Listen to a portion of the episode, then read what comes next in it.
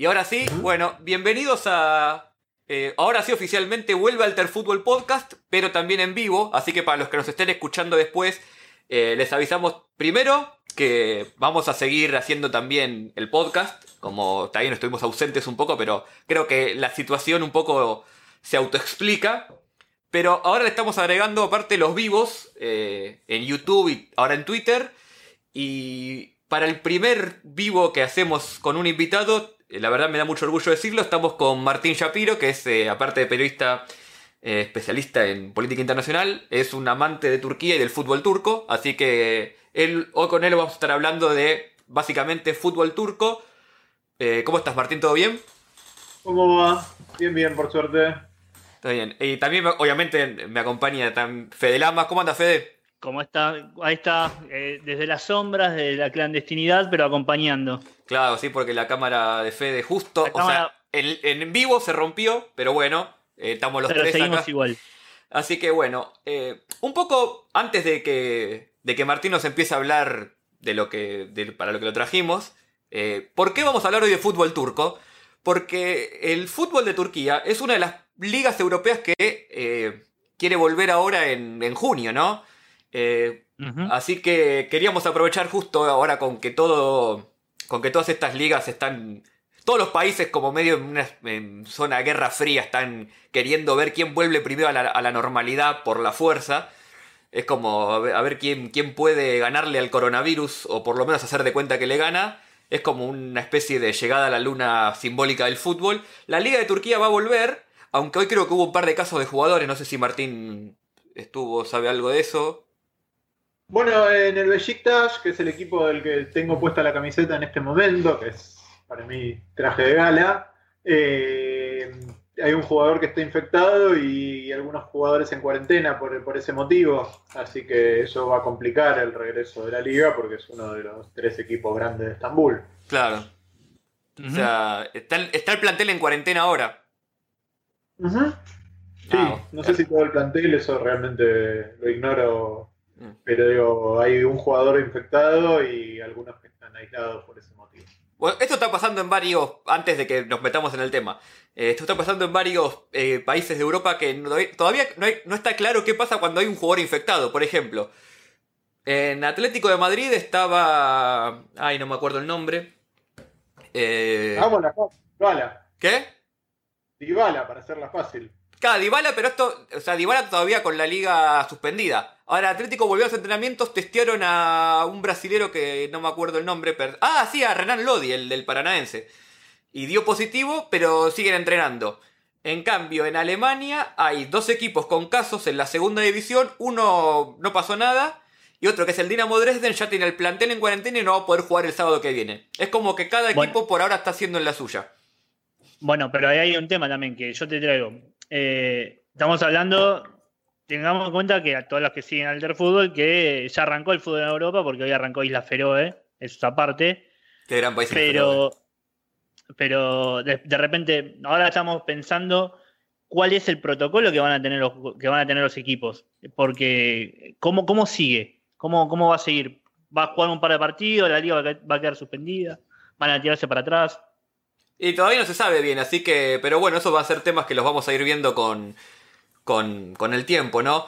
Eh, a la gente les aviso por que estamos, en Twitter y en YouTube. eh, pueden comentarnos y vamos a ir hablando. Y si tienen alguna pregunta para Martín, también se la vamos a ir pasando. Eh, cualquier esto es muy casero todo, así que cualquier problema técnico que vean también nos avisen porque no tenemos producción atrás. Esto es todo muy, muy amateur. Pero bueno, ya dicho eso. bueno, ¿qué te parece, Martín, si vamos empezando entonces, no? Primero, como primera pregunta, así más o menos, quiero una introducción, una breve introducción a qué es el fútbol en Turquía. No sé si es, es mucho para preguntar una breve introducción, pero más o menos para, para orientarnos un poco, ¿no? Sí, a ver, lo primero del fútbol en Turquía es que es un fenómeno de masa, yo, es una pasión, se juega el fútbol, se sigue el fútbol, se llenan los estadios, hay, digo, bueno, barras, este, ruido, quilombo, luces, es un fútbol bien vivo, bastante distinto en ese sentido y a pesar de los intentos de, abro comillas, civilizarlo, Mm. lo que vemos en, en las ligas de los principales países de Europa. Creo que el que tiene un paralelo, a pesar de que hay una enemistad histórica entre ambos países, el, único fútbol de Europa, de la Unión Europea que me recuerda al fútbol turco es el fútbol de, Grecia. Claro.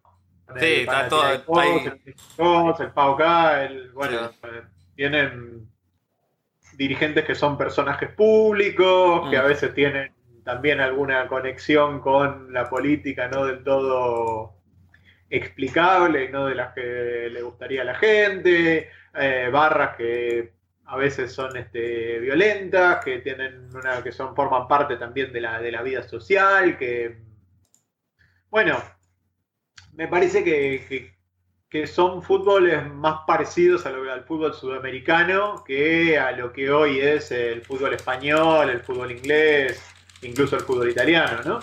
Este, lo que se vive en una cancha me parece que se parece mucho más a Sudamérica que a, la Premier League. A pesar de que si uno ve los estadios, los estadios están buenísimos, todo está bastante ordenadito ahora, todo muy este, primer mundista, pero, pero el modo en el que se vive, el espíritu es otro. Y después es un fútbol que tiene algunas cuestiones interesantes que tienen que ver con eh, los equipos de Estambul, que por ejemplo tienen el Bósforo y las hinchadas y las barras que llegan en barco a ver, a ver esos equipos. Hermoso eso. Claro, digo, hay unas imágenes fabulosas realmente. Digo, el Besiktas tiene la, la cancha eh, ahí a la vera de, del Bósforo y entonces se festeja en los, este, los ferries. Y después tenés a los dos, eh, la rivalidad histórica, que es el Galatasaray y el Fenerbahce, que son dos equipos de la misma ciudad, pero uno es de Europa y el otro es de Asia, ¿no? A ver, eh, explica un poco más esa rivalidad. Bueno, a ver, eh, lo primero entonces decía, el Galatasaray es un equipo de la parte europea, de Estambul, el Fenerbahce es de la parte asiática, el Galatasaray nació como un equipo de la élite. Esto es, el Galatasaray es una escuela eh, francesa que tiene cientos de años de antigüedad. Es una escuela donde se educaba en francés a los hijos de la élite del Imperio Otomano.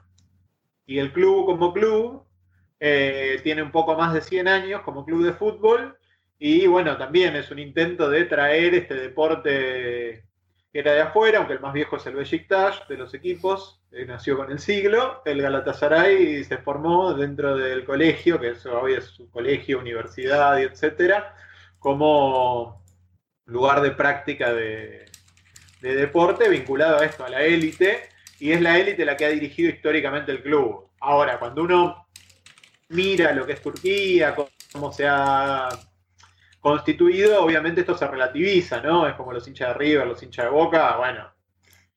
Cada uno dice cuál es el más grande, claro. Sí, pero más allá de lo del más grande, digo, son equipos populares. No es que más allá de que River este, tenga una orientación entre comillas más elitista. Claro hay que decir que los equipos turcos, los tres equipos turcos son populares y son equipos nacionales. Bueno, eso pasa en, todos los países donde tipo hay equipos que representan ciertos estratos sociales, no sé, Egipto, el Al-Ahly y el Zamalek, eh, el Calcuta en la India, el Mohun Bagan y el... y ahora que ya está por, por cambiar de nombre a Liz Bengal, que empezaban representando ciertos sectores. Con el tiempo el fútbol se masifica y esa identidad se va perdiendo, aunque siempre hay como una especie de, núcleo que la trata de mantener, ¿no? Y qué sé yo, decirle que es un colegio francés al Galatasaray es divertido y es un poco cierto. Claro. Pero, pero bueno, pero la verdad es que es un equipo que es ultra popular y, los hinchas del club no son especialmente ricos, ni mucho menos. Claro. Así también el Fenerbahce, que es un equipo muy popular, eh, nació, no, por lo menos se hizo grande, muy vinculado al nacionalismo, digo, turco, y por lo tanto era un club que era muy querido por el fundador, eh, Mustafa Kemal Atatürk, y está el mito, así como está el mito de que Perón era de Racing, de que Atatürk era del, del Fenerbahce. Y es un equipo bastante popular, que es esto, que está en la parte asiática, que es distinta de la europea. Eh, es la que también creció con, si bien en la ciudad está dividido, es una parte que también creció tan vinculada a Anatolia, al, heartland, al corazón de, de, la República de Turquía y no tanto como este de Europa, que es más este, elitista, entre comillas. Después, si uno mira que Estambul tiene 15 millones de habitantes, cómo creció etcétera, todo eso es relativo, ¿no? Pero bueno, este, lo primero que hay que decir es que Turquía es un país euroasiático y tiene un club europeo y un club asiático. Y eso alguna significación tiene. Exacto. A ver, Fede. Más, sí, estaba pensando esto que dijiste que mm, se nota la, de los orígenes de los dos grandes clubes, de dos o tres grandes clubes que hay. Y el resto también se nota, tienen sus particularidades de, de, dónde, de dónde surge cada uno. Bueno, déjame ir con el tercero, que es el Besiktas, que en realidad era históricamente un club obrero, y que hoy Besiktas, toda esa zona es una zona medio hipster, ¿no? Digo, podría ponerlo, de una zona bastante urbana, donde se vota partidos laicos, donde... Y entonces... más progre. claro, hoy por hoy es un equipo bastante de los progres en muchas cosas. De vuelta, son equipos con millones de hinchas, digo, relativicemos esto, pero tiene mucho hincha progre y tiene, además es históricamente un club del cual son hinchas las minorías. Ajá. Que son pocos, pero digo, en la hinchada, por ejemplo, en Charge, que es la, hinchada del Besiktas, hubo un momento que el líder era un armenio. Claro. Ah, todo un simbolismo. Sí, tremendo. Claro. Este, entonces, bueno, eh, también ese club tiene eh, su particularidad que después, lo mismo, si uno mira, digo, hay un mafioso este, nacionalista, eh, Packer, que eh, es del Besiktas y se la pasa amenazando que va a matar a cuantos terroristas, separatistas, cosas. Y después si uno mira también, por ejemplo, está por lo menos la historia de que Oyalan, el líder del Partido de los Trabajadores de Kurdistán, estaba en Siria eh, liderando una insurrección contra el Estado turco, digo, en guerra contra el Estado turco, pero totalmente pendiente de lo que pasaba con el Galatasaray. Entonces, bueno, digo, el fútbol tiene esas cosas, digo, las identificaciones en clubes masivos, digamos que al menos son relativas, digo, los clubes de izquierda pueden ser el Livorno, pueden ser clubes así, pero son clubes chicos, ¿no? Me parece que Obviamente a mí me gusta esto de que es el club de las minorías, de que es el club de las manifestaciones, después vamos más adelante de las manifestaciones de y el Besiktas, pero, pero si uno lo, mira en serio, los clubes son masivos y son no son proyectos políticos en los términos de lo que entendemos los proyectos políticos, tampoco en Turquía. Claro. Ahora, sí, sí pasa esto que decís es verdad, sobre todo con los clubes masivos, o sea, es imposible eh, encorsar ideológicamente a tu un hinchada. Es como así que Boca es de derecha o River es de derecha, o sea, hay de todo. Ahora, sí es cierto que, sobre todo en Europa, los ultras, o sea, la, que serían los, barras más característicos, en muchos países sí tienen una, ideología determinada. ¿Esto en Turquía es así o no tanto? O por lo menos en, los tres grandes, digamos. No, no, no así no es marcado, no, no, es. Eh, la no hay la curva norte de la, de la Lazio, sí. Claro. Eh, hay algunos sí, algunos episodios que me parecen interesantes o entretenidos para contar. Hablaban del, del Istanbul United, que había gente, hubo unas manifestaciones muy, muy masivas contra el gobierno hace siete años ya, mm. en el Parque Gessi.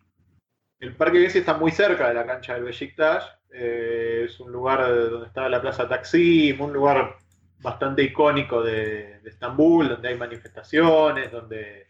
Bueno, y hubo unas manifestaciones que empezaron ahí y que terminaron movilizando millones de personas. Fueron las manifestaciones más grandes de la historia de Turquía y además fueron manifestaciones, la particularidad, eh, manifestaciones opositoras.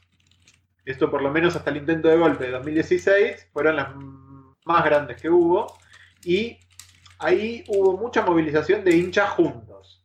Ahora, la hinchada del Besiktas fue particularmente protagónica. Hay un episodio que después, este, si estamos en YouTube, búsquenlo como Poma versus Toma, que es que agarraron una. los miembros de, la hinchada agarraron una retroexcavadora que estaba trabajando en las obras en el lugar, porque las manifestaciones nacen como una oposición a eh, que se reconstruyeran unas barracas y unas mezquitas donde había un parque, ¿no? Claro.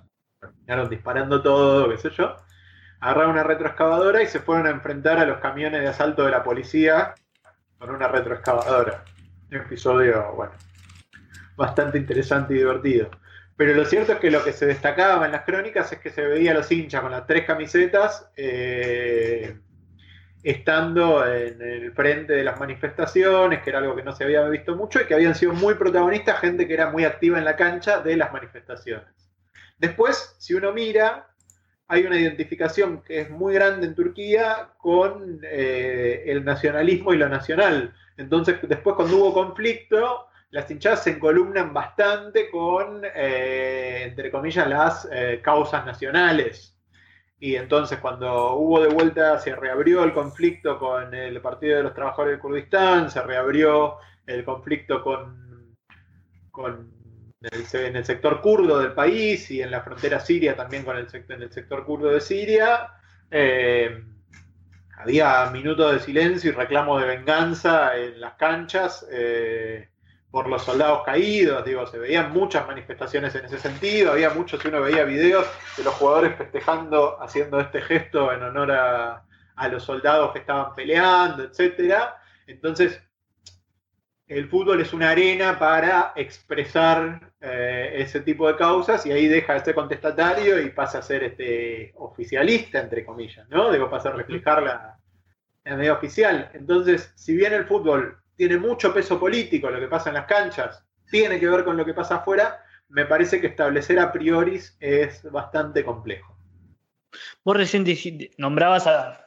A ver, hablamos de los hinchas, pero recién nombraste a los futbolistas. Los futbolistas eh, de los equipos más grandes, más que nada, ¿se lo toman también en algún punto desde, esta idea política? De, ¿O son más de abstraerse de las situaciones, de la, incluso hasta de las, de las discusiones que pueda haber. Bueno, depende. Eh, algunos se han manifestado, digo, uno que ha sido bastante activo en su apoyo al oficialismo es este Arda Turán, un jugador importante. Bueno, de hecho, fue a jugar. ah, ibas a decir eso, tenés razón. Perdón. Seguí, seguí, seguí. Te que es el Bayak. Claro. Eh, otro equipo de Estambul. Sí es un equipo muy particular porque no tiene hinchas casi, pero nació ligado al, gobierno municipal de Estambul, creció ligado al gobierno municipal de Estambul y por lo tanto al oficialismo y, al islamismo, y armó una especie de equipo de estrella donde tenía a Turán comprometido con el gobierno y medio que los otros tres clubes le tenían bronca porque era un club que tenía guita y apoyo oficial para salir campeón, digo, con, bueno, con causas este, la, hinchada se llamaba en virtud de la conquista de Constantinopla, ah. este, gestos hacia las causas islámicas, y que es un equipo que no pudo salir campeón todavía hasta ahora, a pesar de que está armado básicamente para eso, y que todos los hinchas de los demás clubes lo desprecian. Digo, ellos se odiaban entre sí, pero ninguno de los, cualquier hincha del Besiktas prefiere que salga campeón el Galatasaray o el Fenerbahce antes que el, que el Una especie de Arsenal de Sarandi, pero político. Exactamente. Perdón, no sé si hay un hincha de Arsenal escuchando. sí, no, no, pero la, bronca, la bronca es esa. Bueno, porque, a ver, eh, todos nos acordamos de, un jugador puntual que, hizo un montón de... Que, que básicamente dice que lo, lo discriminan, lo silenciaron, que es Hagan Sukur. Bueno, este es otro caso. Hagan Sukur, estrella del Galatasaray, eh, eh, fue diputado por el oficialismo. Pero Hakan Sukur era seguidor de un clérigo, eh, que es Petulá que era un clérigo que tenía un grupo que infiltró un montón de sectores del Estado, que entró en un montón de sectores del Estado, que tenía mucho peso en un montón de sectores del Estado, y que estuvo mucho tiempo aliado con el presidente Erdogan y con su partido, y eh, eventualmente, después de las manifestaciones estas que, les nombraba antes del Parque Gessi, eh, hubo una ruptura por unas operaciones de prensa, unas filtraciones de causa de corrupción, etcétera, eh, que, el gobierno siempre negó estar vinculado y habló de una fabricación. Eh, ellos dicen que, que lo habían este, descubierto y que lo tenían que exponer. Bueno, esos son los, relatos que, aparecen. Eh, este grupo había estado involucrado con situaciones donde se forjaron pruebas en juicios contra la antigua élite laicista. Digo, es largo para, contar la política turca, pero digamos, estos eran un grupo de un clérigo islámico eh, pro-occidental y un partido que venía del islamismo y que eh, modificó su plataforma para hacerla más parecida a la de los partidos demócrata cristianos europeos, pero islámica, Después fue cambiando mucho, pero digo, para entender es así. Y tradicionalmente, del otro lado, había un establishment laico, vinculado a las ideas de, de Kemal Atatürk y vinculado sobre todo a los militares, eh, que, digamos, eh, tutelaba la política y cuando alguno, entre comillas, se pasaba de la raya, daban un golpe de Estado, cambiaban el gobierno. Bueno, juntos, este, el grupo de Fethullah Gulen y el grupo del de, actual presidente Erdogan, eh, corrieron al establishment laico. Después hubo un rompimiento, una ruptura, y de esa ruptura eh, hubo, eh, bueno, esto, las esquirlas, entre las cuales una de las víctimas fue Sukur, que era diputado por el partido de Erdogan, pero seguidor de eh, Fethullah Gulen. Cuando es el intento de golpe de Estado, el intento de golpe de Estado en 2016, que sale mal, Erdogan queda como presidente y dice el responsable de este intento de golpe de Estado es Gulen. Y todos los seguidores de Gulen son terroristas entonces, hoy en Turquía, hasta que se demuestra lo contrario, porque la organización de Gulen es considerada una organización terrorista. Y Hakan Sukur es considerado un integrante de la organización de Gulen y por lo tanto un terrorista por el solo hecho de eh, pertenecer a eh, ese grupo. Entonces se tuvo que ir a los Estados Unidos, su familia tiene problemas en Turquía y efectivamente eh, los, lo echaron del club, de donde era no solo ídolo, sino por supuesto de socio honorario, etc. Bueno, hay, sí, perdóname, eh, para lo que para lo que no saben, porque quizás hay personas que no lo saben, Hagan Sukur fue partícipe del gran a ver, una de las, de las, cosas más importantes que hizo Turquía en el fútbol, que es el tercer, el tercer o cuarto puesto, fue, no me acuerdo. Tercero, tercero. Tercero, tercero Mundial 2002. Que obviamente nosotros lo dejamos de ver en la, primera ronda, no le, dimos más, no le dimos más importancia porque nos quedamos fuera. Pero, a ver, eh, esta idea, ¿los hinchas también le dieron, la, le, dieron, le dieron la espalda una vez que pasó esto a Sukur o solamente del lado institucional? Bueno, te sacamos todo. A ver, Sukur vive en, en Estados Unidos ahora. Eh, la imagen del grupo de Fethullah Gulen dentro de, Turquía hoy es mala en general, porque bueno, se había enfrentado primero al sector laicista y ahora se enfrentó al partido de gobierno, entonces muy difícilmente la imagen de, ese grupo sea buena. La verdad no te podría decir cómo está la imagen de Sukur en particular, porque no hay este oportunidades de que sea, no sé, recibido en un estadio a ver si lo aplauden o ¿no? Eh, digo, el grupo está muy marcado por todos los sectores, es algo que es bastante ah, transversal en la, en la, sociedad turca en este momento. El, eh, el odio o el rechazo o el desagrado con, la agrupación de, de Bien, a ver, eh, esto más o menos para hablar de los, de los tres grandes y ya venimos hablando un poco de eso. Te pido ahora que me cuentes un poco más algo. Había preguntado Fede en su momento, eh, pero para que desarrollemos un poco más sobre, eh, sobre el resto del fútbol turco, por lo menos en la primera y segunda división. ¿Qué son? Eh, ¿Es un equipo por ciudad como suele darse en Europa? ¿Está más concentrado? sin entrar en mucho detalle, pero más o menos para orientarnos. ¿Cómo, cómo se organiza? Perdón, pensé que. No, no, no, sí, ahí sí. En primera hoy hay dos equipos más de Estambul, el Başakşehir, que ya hablamos, y el este, Paya, que es el equipo donde el actual presidente jugó de manera, digamos, semi-amateur Eh, el actual presidente, hay que decirlo, es un habilidoso 9. Todavía hoy, digo, con los años que tiene, busquen lo- los cosas de partido de exhibición, que eran como, digamos, como cuando Carlos Menem jugaba al básquet, que nadie lo marcaba. Claro. Pero si ven cómo define, tiene, Tiene técnica. tiene técnica, tiene técnica, hace unas emboquilladas preciosas, digo, sí, sí, tiene... Hay que decir que Erdogan es un buen jugador de fútbol, sin lugar a dudas, y que se nota que sabía. Claro. Este, bueno, y este equipo, que era un equipo medio de barrio, que juega en primera, y juega en primera también en el estadio Recep Tayyip Erdogan. Eh, Muy lindo estadio, dicho sea de paso. Lo dejó lindo encima. Sí. No estuve ahí, pero vi fotos. O sea. Pero bueno. Y el barrio era un barrio obrero, un barrio picante, allá en Paya, eh, que es donde se crió también el, el presidente. Después tenemos este, los equipos que ti- tienen referencia en la región de la que son. Suele haber más de un equipo por, por región. Eh, parecido al estilo europeo en esto, pero digo, de vuelta, tenemos una particularidad, digo, cinco equipos de Estambul, eso se parece un poco más a Argentina que a Barcelona y Madrid, ¿no? exact- exactamente.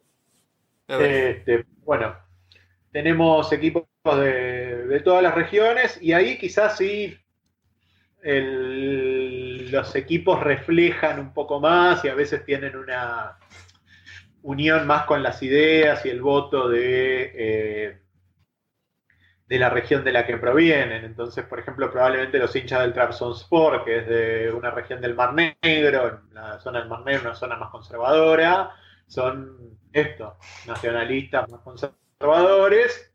Y después tenemos, este, no sé, equipos de, la costa, de Izmir, donde la hinchada está más europeizada, son más este, europeos, entre comillas, en el modo de aproximarse a un montón de cosas. Y más interesante tenemos eh, eh, la región kurda, que tenía, tiene un equipo que es el Amelspor, que se llamaba históricamente Diyarbakir Stories, eh, Diyarbakir Sport, y se cambió el nombre para, para reflejar el nombre en kurdo de esa ciudad, la ciudad de Diyarbakir, ese es el nombre turco, y tiene otro nombre que es Ahmed, que es el nombre kurdo. Y el equipo hoy se llama Ahmed Sport y juega con eh, los colores de eh, la bandera kurda. ¿Está en qué división?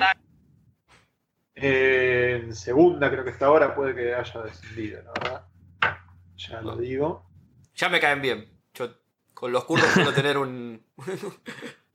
no sé si los kurdos turcos y los kurdos iraquíes es- o los. O sea, es, es- una cuestión de división eh, territorial nada más o hay algo ahí también de diferencia. Eso a veces es un tema un poco más, más complejo.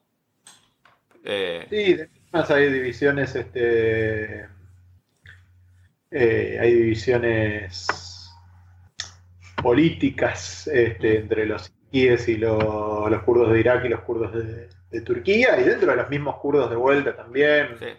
No todo es tan homogéneo, pero bueno, a veces necesitamos. Claro, dentro de los kurdos de Turquía también hay divisiones, pero la Medspor es un club que, eh, que ha aparecido li- bastante ligado a eh, sí a los independentistas que lo, que lo tienen como, como su propio equipo. Y sí, es un equipo chiquito. Eh, probablemente ahora esté en, en tercera división. Jugó ahí eh, Denis Naki, que es un jugador bastante ligado a los clubes de, de izquierda y se tuvo que retirar después de que, de que recibió una puñalada. Ah, bueno. Eh, Está, tranquilo. Acusado- Bueno, vos Eh, recién nombraste, nombraste recibí una puñalada y automáticamente se me viene violencia Ah. en la cabeza. Que, a ver, eh, la violencia en los estadios, porque hay choques, se ve. ¿Se puede ligar a la política o es más al fanatismo, a otro tipo de cosas que llega a ver? Los cruces.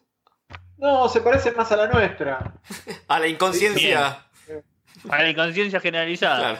Ah, claro, a fajarse con los rivales porque. La cosa sana. La Claro, Claro. es lo No. lindo de. del- Es lo lindo de esto, digamos, ¿no? Este, no, es fajarse con los rivales. Lo que sí, hay códigos. Por ejemplo, en una época que empezaron a haber apuñalados, como más comunes, eh, se juntaron las hinchadas para establecer de que la- las peleas se empezaban a citar y se podían usar solamente palos y piedras. Está muy. Pará, un, te voy- un pará, protocolo. te, voy a hacer la de, te voy a hacer la de Fantino. Pará, pará, pará. La de Fantino. Me está- vos me estás diciendo que se juntaron a, a arreglarse, a arreglarse y, y arreglar reglas, fijar reglas.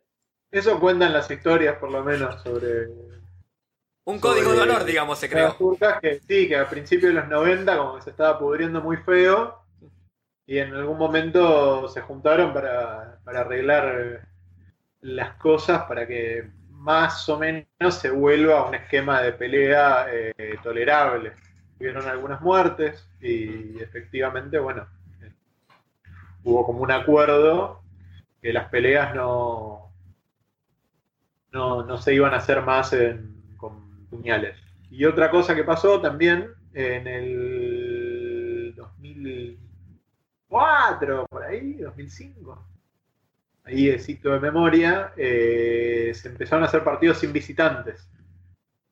Ah, o sea, nos, no, no, no sé lo que es un partido sin visitante, no, no, no entiendo. se nos adelantaron. Claro. Este, también en los intentos de eh, convertir el fútbol turco en algo más parecido al fútbol europeo. Eh, nada, obviamente le quita gracia. Sí, salió Claro. mal. Porque- por hoy eso está en el medio, pero históricamente los partidos de fútbol turco, los, los, los derbis, eran, bueno, con muchos hinchas visitantes también, con bastantes problemas. Y de hecho una imagen histórica y muy bonita que la pueden buscar en la época que jugaba Gareth Southness en el Galatasaray, le ganaron al Fenerbahce en su cancha una copa y le plantaron la bandera del Galatasaray en el medio de la cancha. No, hermoso. Esas, cosas- No.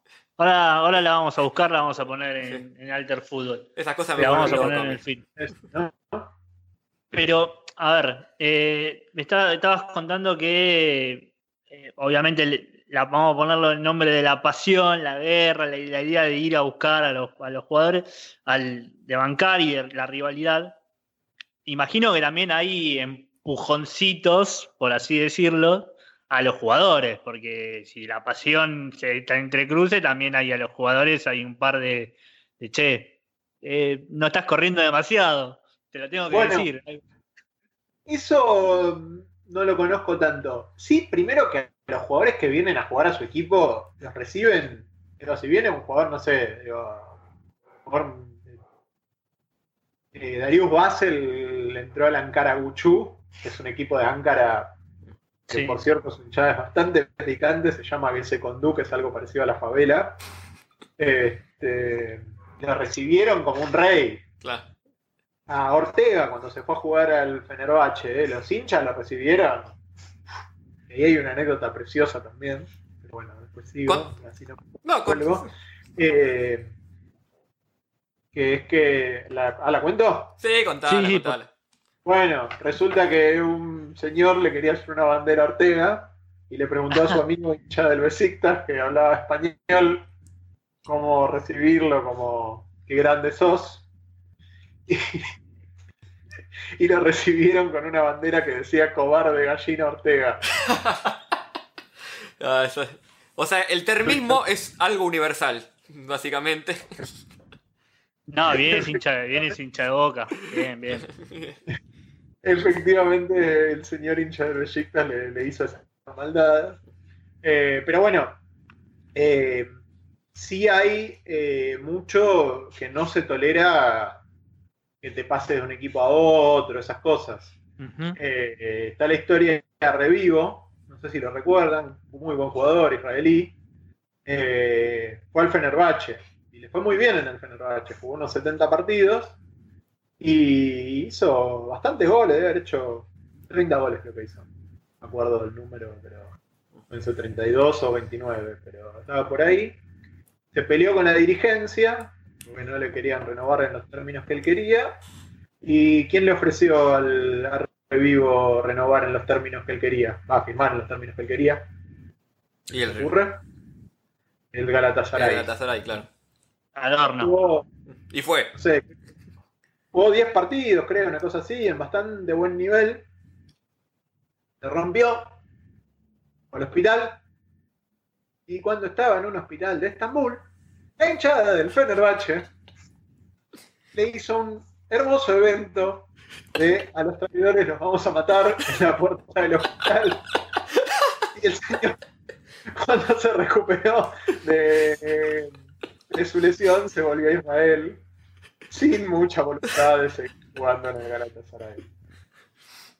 Ah, Eh, bueno, esas cosas pasan. Bueno, acá es cuando me aprovecho del estatus eh, semi-amateur del podcast y de mi, de mi persona para decir que estoy un poco de acuerdo con, con es- Si estuviésemos en un medio un poco más masivo no podría decirlo, acá lo puedo decir un poco más tranquilo. Yo Ojo, mientras no haya... ag- bueno, ya lo sabemos. eh, un saludo a Mauro Zárate, aparte, gran jugador.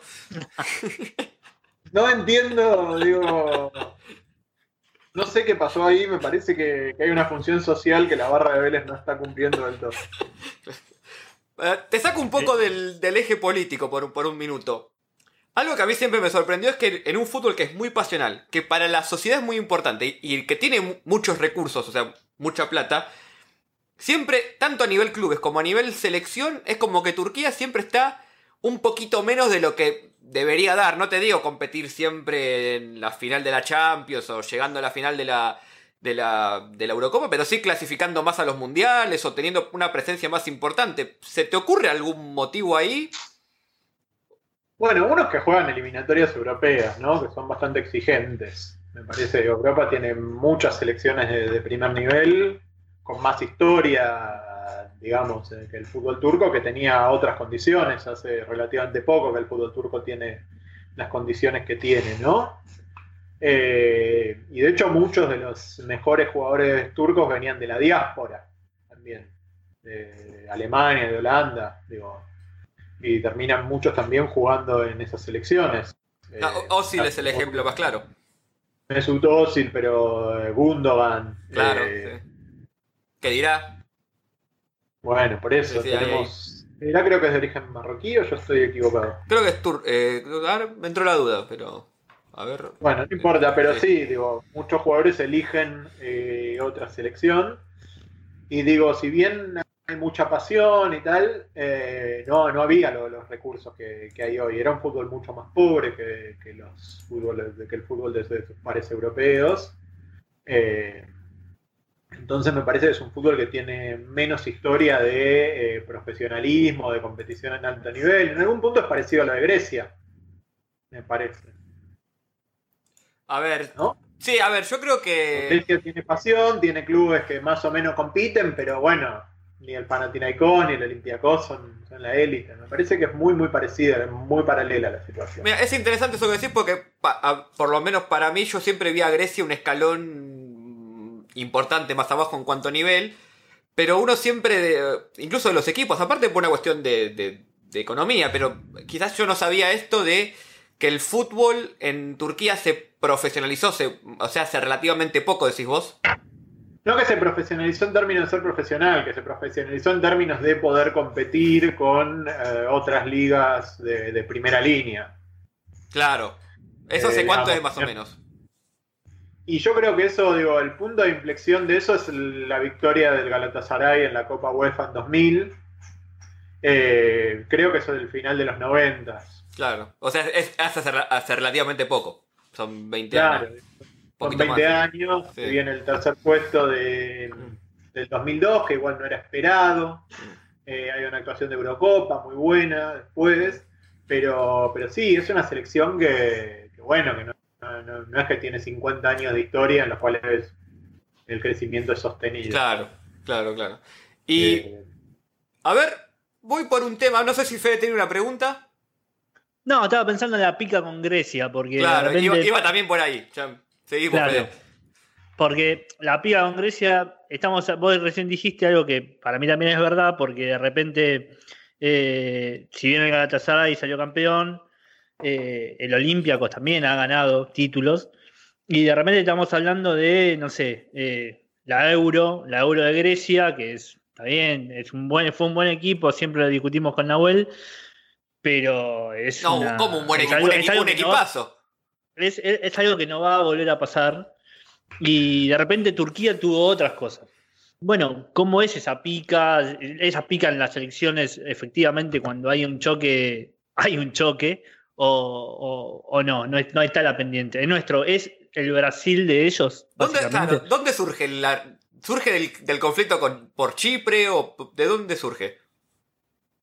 En realidad el conflicto con Chipre surge de otro lado. Digo, Grecia se independiza del Imperio Otomano y la guerra de independencia, más allá de que termina siendo contra todas las potencias vencedoras y tal, termina siendo una guerra contra Grecia y Armenia, principalmente, apoyadas por Francia y por el Reino Unido. Digo, hay una epopeya nacional ahí, pero, pero los, los países a los que acusan de querer destruir a Turquía, que en ese momento todavía era el Imperio Otomano, no, se había disuelto el califato ni, se había creado la República, eran Grecia y, Turquía, y, había una, y hay una disputa territorial, digo, que, está todavía tibia, digamos. Grecia, si uno mira las islas griegas hasta dónde llegan, llegan casi hasta la costa turca. Y en el 90 y 8, 7. Casi van a la guerra por dos islas desiertas, dos islotes. O sea, a flor de piel. Sí, está ahí. Claro, es una realidad que está a flor de piel, que está todo, digamos, bastante mal y que en realidad solo se ordenó en razón de, de, que los dos estaban bajo el paraguas de la OTAN y de Estados Unidos. Pero es una rivalidad que incluso excede al fútbol y que es una rivalidad nacional. Que es una rivalidad paradójica. Yo cuando estuve en Turquía estuve en Grecia y son nada, son personas muy similares con creencias religiosas diferentes, eh, con una historia nacional diferente, pero si uno mira lo que se come, algún punto de lo que se vive, algunas sensibilidades son muy parecidas. Son dos pueblos mediterráneos y son dos pueblos en algún punto hermanos. Pero bueno. Pero eh, ¿hay bronca ante la gente? O sea, como podría haber en otros países, o es más a nivel político. en la calle, no sé, no, sé, o en los siempre, o sea, todo pueblo siempre tiene un pueblo rival, no sé, que el... Sí, sí, sí, sí, claro que sí, claro que sí. Es mucho peor que entre Argentina y Chile, por decir algo. Claro, eh, a eso me refería.